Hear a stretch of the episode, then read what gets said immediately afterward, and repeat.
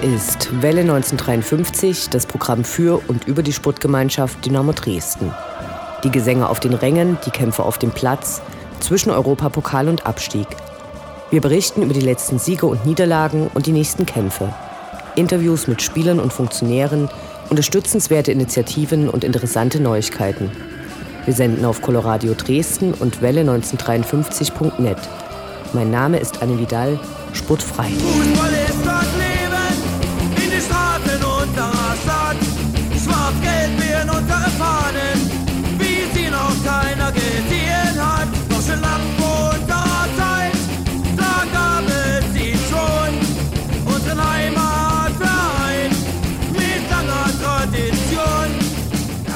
Letzten Wochen waren nicht leicht. Die Nerven lagen blank.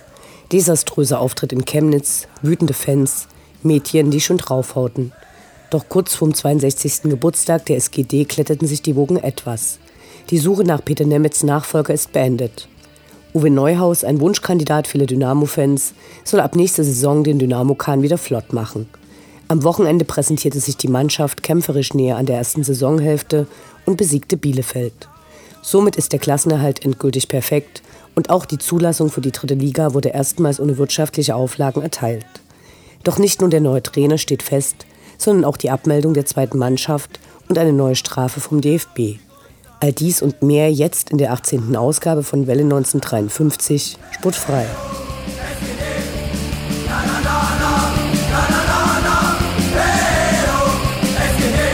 Das ist dein Inhouse! Kontermöglichkeit. Schnetzler, Schnetzler alleine. Schnetzler muss das Tor machen. Schnetzler, Tor, Tor, Tor, Tor.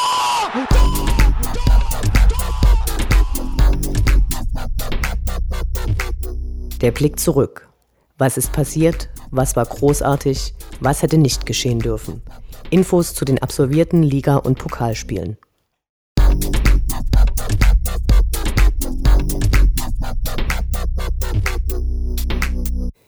31. Spieltag, 4. April, Samstag 14 Uhr, Chemnitzer FC gegen die SGD. Besonders viel wurde von dem Spiel nicht erwartet, aber erhofft. Immerhin hatte die Mannschaft ein kurzfristig angesetztes Trainingslager hinter sich, doch bereits am 1. April war vermeldet worden, dass Justin Eilers und Dennis Erdmann aus disziplinarischen Gründen nicht aufgestellt würden. Einige glaubten an einen Aprilscherz, war aber keiner. Dafür waren immerhin Marco Hartmann und Yannick Müller nach ihren Verletzungen zurück. Wenigstens war die Anreise bei Sonnenschein richtig kurz. Doch dann kam alles noch viel schlimmer. Nach äußerst laschen Einlasskontrollen musste man leider feststellen, dass der CFC zwar Fans, die keinen Stehplatz bekommen hatten, zum Kauf einer völlig überteuerten Sitzplatzkarte für 26 Euro genötigt hatte, dann aber einfach mal keine Sitzplätze da waren. Die Sitzschalen hatte man weggelassen. Dicht gedrängt standen die Fans, die zumindest am Anfang richtig unterstützten. Allein, es half nichts. In der ersten Halbzeit für Chemnitz zwei Tore, Dynamo sah nicht gut aus. Zu langsam, Fehler bei Standards und nach Kampf sah es leider überhaupt nicht aus. Die Unterstützung der Fans endete dann Mitte der zweiten Halbzeit mit einer Ufta, bevor es nach Abpfiff der eigenen Mannschaft gegenüber noch einmal richtig laut wurde. Nach dem Spiel schimpfte Christian Fiel auf die Mitspieler und deren Einstellung, nannte aber keinen Namen. Dynamo schien nun im freien Fall und für einige Tage hatten alle richtig schlechte Laune.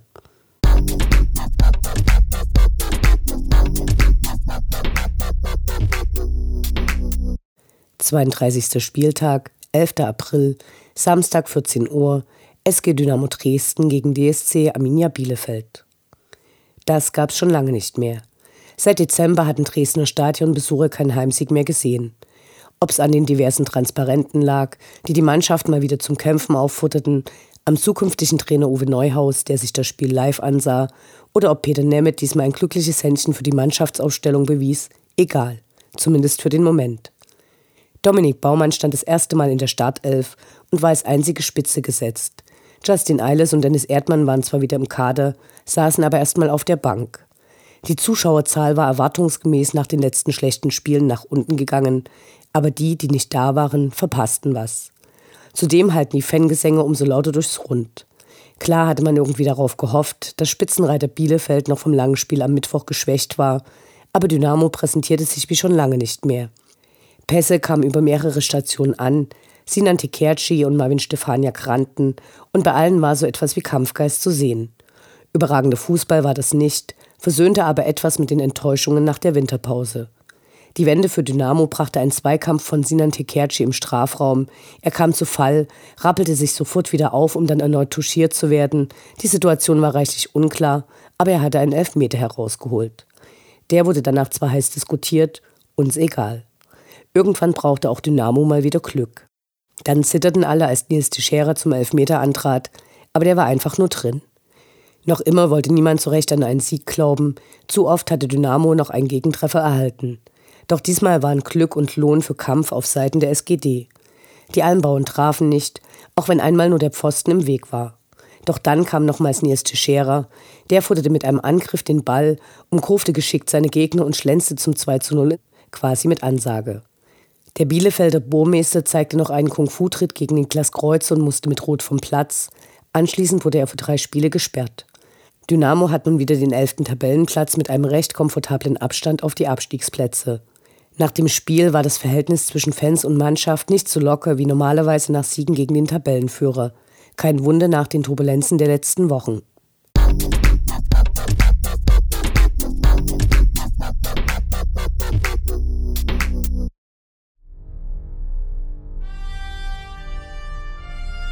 Unendlich sind die Weiten des Universums der Sputtgemeinschaft Dynamo Dresden.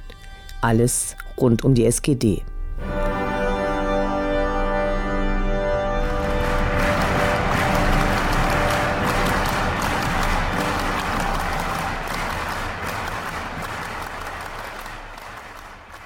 Dynamo hat die Lizenz für die nächste Saison in der dritten Liga ohne Auflagen erhalten. Das grinst an ein kleines Wunder. Dynamo ist bis heute der einzige deutsche Erstligist, dem die Lizenz für die folgende Spielzeit vorenthalten wurde und der daraufhin auch keine Zweitligalizenz erhielt, begründet mit Schulden in Höhe von heute lächerlich anmutenden 10 Millionen Mark. Bereits 1993, zwei Jahre zuvor, gab es vier Punkte Abzug. Hier wurde dem damaligen ersten FC Dynamo Dresden die Erschleichung der Lizenz vorgeworfen. Mit Auflagen diverser Art kennt sich Dynamo also aus. Nun gibt es erstmals keine Auflagen des lizenzerteilenden Verbandes. Zur derzeitigen finanziellen Situation der SGD hat sich der kaufmännische Geschäftsführer Robert Schäfer in der letzten Sendung von Welle 1953 ausführlich im Interview geäußert. Wir freuen uns über die auflagenfreie Erteilung der Lizenz und hoffen, dass dem keine Bilanzfälschung zugrunde liegt und die nächsten Jahre die Lizenz weiterhin so scheinbar problemlos erlangt werden kann.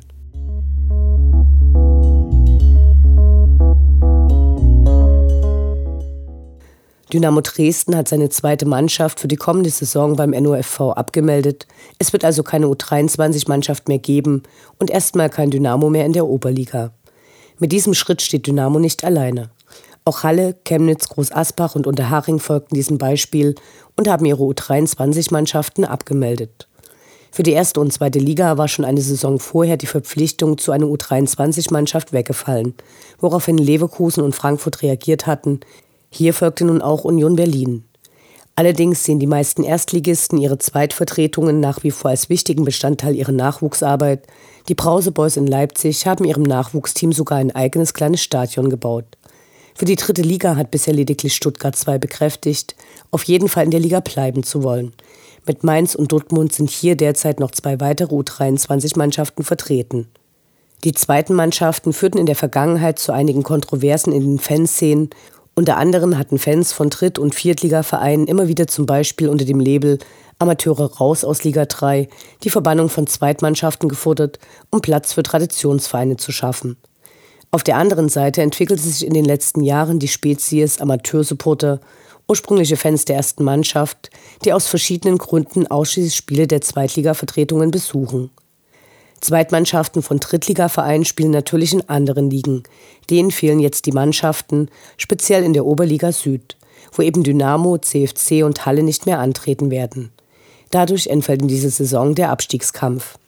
Nutznießer der abgemeldeten Oberligamannschaften sind nicht eventuell nachrückende Landesligisten. Es wird nach wie vor nur einen Aufsteiger geben. Gründe für die Abmeldungen der U23-Mannschaft gibt es mehrere. Zum einen kostet dies Geld, kein besonders gutes Argument, wenn man den eigenen Nachwuchs fördern möchte. Gleichzeitig kam der Nachwuchs für die Profis in den letzten Jahren fast nur noch aus der U19. Zum einen werden Profis immer jünger, wer es bis zu einem gewissen Alter nicht geschafft hat, hat eben leider auch geringere Chancen, es jemals zu schaffen. Zum anderen spielt die U19 in der Union-Bundesliga, also wesentlich höherklassig. Kompensiert werden soll die Abschaffung der Zweitmannschaft mit mehr Ausleihen und Kooperationen statt dem teuren und langsamen Eigenaufbau. Es sollen künftig für junge Spieler andere Wettbewerbe mit regionaler Ausprägung gefunden werden. Zur besseren Förderung wird ab der neuen Spielzeit ein neuer Future-Team-Wettbewerb eingerichtet, bei der Teams von Dynamo, CFC, Halle, Sparta Prag, Slovan Liberec und FK Teplitze jeweils fünfmal pro Halbserie in Freundschaftsspielen aufeinandertreffen werden. Dabei erhoffen sich die teilnehmenden Clubs ein höheres Leistungsniveau als bei den bisherigen U23-Mannschaften. Außerdem verkündete Dynamo eine Kooperation im U14 bis U16-Bereich mit Ustinat Labem, die regelmäßig gemeinsam trainieren und Testspiele absolvieren sollen. Das ist erstmal ein Plan. Wir hoffen auf eine sinnvolle Umsetzung. Wenigstens kann der Schlachtruf Scheiß Amateure ab dem Sommer nun ganz ohne Gewissensbisse intoniert werden. Zur aktuellen Situation der zweiten Mannschaft sah der erste Teil der Saison wirklich schlecht aus und zeigte Dynamo lange im Abstiegskampf, scheint die Mannschaft wirklich abtreten zu wollen. Erst am zwölften Spieltag wurde die Niederlagenserie unterbrochen. Mittlerweile steht die U23 auf einem respektablen elften Platz. Grund genug für alle interessierten Dynamos, eines der Spiele dieser Abschiedssaison zu besuchen. Sie sorgte in den vergangenen Jahren für manch denkwürdige Ereignisse – zum Beispiel den Sachsen-Pokalsieg 2009, nachdem Benny Kürsten für Unterhaltung bengalischer Art sorgte und der Sächsische Fußballverband seine Teilnahmeregularien für den Pokalwettbewerb änderte, oder Begegnungen mit anderen sächsischen Zweitvertretungen auf Nebenplätzen mit viel Bewegungen im Zuschauerbereich.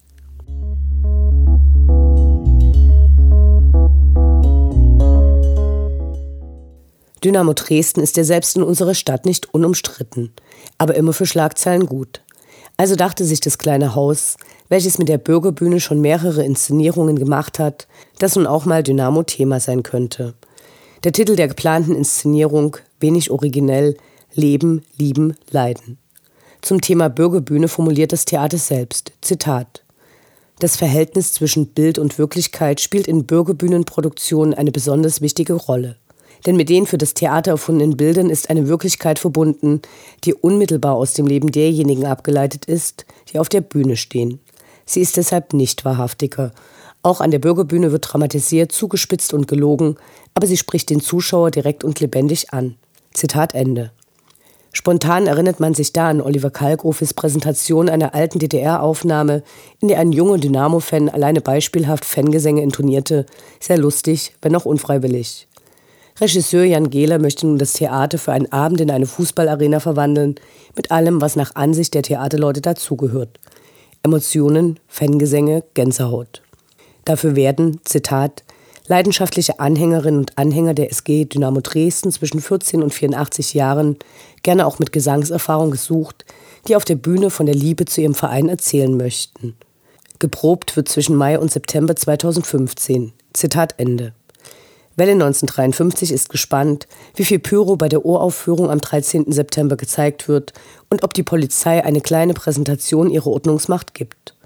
Ob Getränke anders als sonst im Saal zugelassen sind, damit sich die Zuschauer auch ohne Stadionatmosphäre dem Erlebnis Dynamo annähern können, ist noch offen.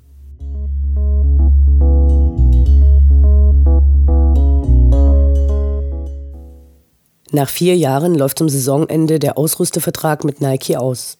Prinzipiell ja eigentlich egal, solange die Trikots die richtige Farbe haben. Da aber auch viele Fans die Dinger kaufen, ist die Frage nach dem neuen Ausrüster doch nicht ganz uninteressant. Welle 1953 hofft, dass das gerade stattfindende 90er-Jahre-Revival an den Trikots vorbeigehen möge und große Rauten auf den Ärmeln ausbleiben.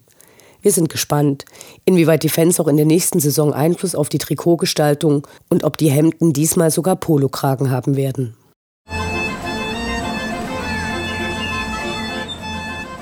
Die Fans bleiben Dynamo treu. Doch die im Trikot kommen und gehen Und die in den Anzügen sowieso. Wir schauen zu, wie sich das Personalkarussell bei der SGD munter dreht. Nun ist das Müller-Trio Geschichte. Tobias Müller, einer der wenigen, die nach der letzten Saison in Dresden geblieben waren, obwohl beim letzten Spiel gegen Bielefeld ein Knaller neben ihm detoniert war, verlässt zum Ende der Saison Dynamo in Richtung Halle. Dorthin, wo sich Ex-Dynamos zurzeit sehr wohlfühlen. So richtig verübeln kann ihm das keiner, auch wenn geklagt wird, dass wieder ein Eigengewächs den Verein verlässt. Der Stürmer war zwar diese Saison in elf Spielen im Einsatz, spielte aber nur einmal über die volle Zeit, ein Tor konnte er nicht erzielen. Wir wünschen alles Gute. Eine der großen offenen Fragen, die zur schlechten Stimmung der letzten Wochen beitrugen, war die, wer denn in der nächsten Saison die erste Mannschaft als Cheftrainer leiten wird. Das wurde nun mit einer wahren Überraschung beantwortet. Uwe Neuhaus, der zwischen 2007 und 2014 Trainer bei Union Berlin war und diese von der Regionalliga bis in die zweite Bundesliga führte, nachdem er zuvor schon Rot-Weiß Essen in die zweite Liga gebracht hatte. Ende der letzten Saison trennte sich dann Union von Uwe Neuhaus, obwohl dessen Vertrag noch bis zum Ende der nächsten Saison gelaufen wäre. Der 55-Jährige gilt als geradlinig und stur. Ob und auf welchem Posten Peter Nemeth nach Saisonende bei Dynamo bleiben wird, ist derzeit noch völlig offen. Immerhin kennt er aber Uwe Neuhaus von einer Hospitation bei Union Berlin. Uwe Neuhaus sollte wissen, worauf er sich bei Dynamo eingelassen hat. Immerhin hat er mit Matthias Sammer bei Dortmund gearbeitet und ist mit Olaf Janssen befreundet. Welle 1953 ist vorsichtig optimistisch, ist Uwe Neuhaus doch bereits der dritte verpflichtete Cheftrainer während unserer noch recht kurzen Existenz. Dafür aber der erste mit Zweitliga-Cheftrainererfahrung. Paradoxerweise hat Olaf Janssen 2006 als Sportdirektor von Rot-Weiß Essen den Trainer Uwe Neuhaus nach dessen Demission neun Tage als Trainer beerbt. Sein Vertrag gilt erst einmal bis Ende Juni 2017 und hat für die zweite und dritte Liga Gültigkeit. Wie immer hoffen wir das Beste. Herzlich willkommen. Und auch die erste Neuverpflichtung für den Kader der nächsten Saison kann gemeldet werden. Gleich einen Dreijahresvertrag hat der beidfüßig spielende Pascal Testro erhalten, der den Sturm verstärken soll. Diese Saison hat er für Arminia Bielefeld gespielt, gehörte aber nach der Winterpause verletzungsbedingt nicht mehr zum Stammpersonal und hatte dort auch starke Konkurrenz. Pascal Testro, der Paco gerufen werden möchte, hat trotz seiner 24 Jahre jede Menge Drittliga-Erfahrung. So spielte er für diverse deutsche Vereine schon über 150 Mal in der dritten Liga. Herzlich willkommen.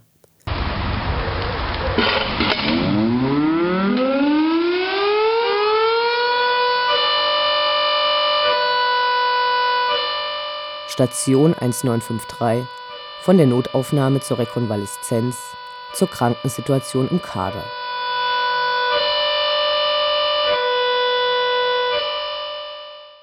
Nur wenige Tage nach dem Chemnitz-Spiel, bei dem Christian Fiel sich anschließend über die Mannschaft beklagt hatte, ohne jedoch Namen zu nennen, zog er sich beim Training einen kleinen Muskelfaserriss in der linken Wade zu.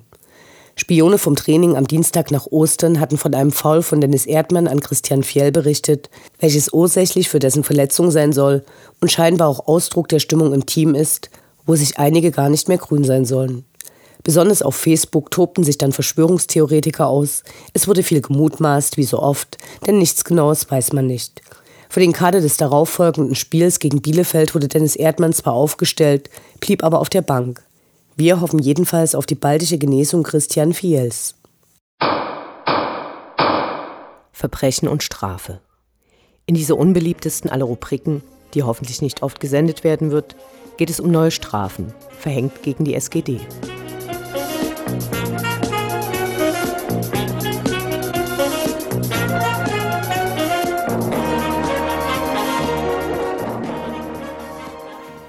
8000 Euro sind es diesmal, die Dynamo an den DFB überweisen muss.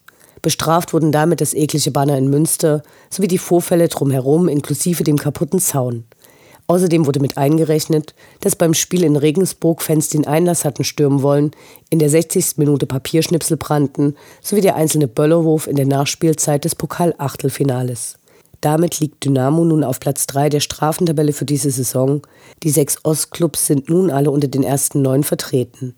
Nur vier Vereine haben noch gar keine Strafe erhalten. Dies sind Kiel, Groß Asbach und die zweiten Mannschaften von FSV Mainz und VfB Stuttgart.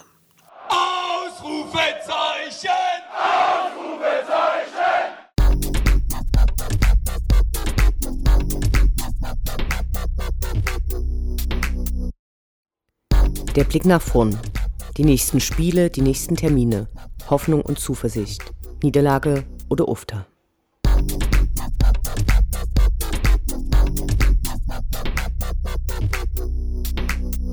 Die Saison neigt sich langsam dem Ende entgegen.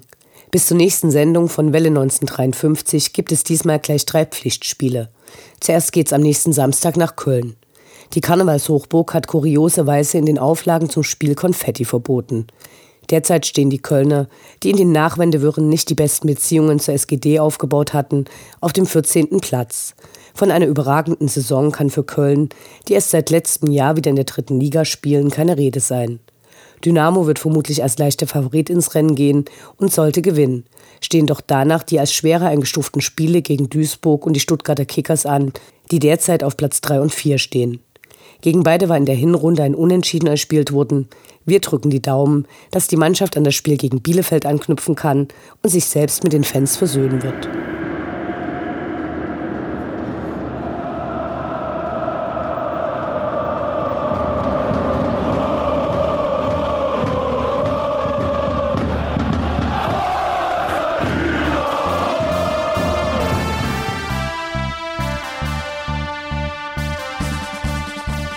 Das war Welle 1953, das Programm für und über die Sportgemeinschaft Dynamo Dresden. Die neue Sendung über die SGD, uns, die Fans und alle Neuch- und Widrigkeiten auf dem Weg zum Europapokal gibt es in zwei Wochen bei Coloradio und zum Nachhören im Internet auf welle1953.net als Podcast, den ihr selbstverständlich abonnieren könnt, um keine Sendung zu verpassen. Mein Name ist Anne Vidal. Auf Wiederhören. Bis zum nächsten Mal. Schwarz-Gelb, wir in unserer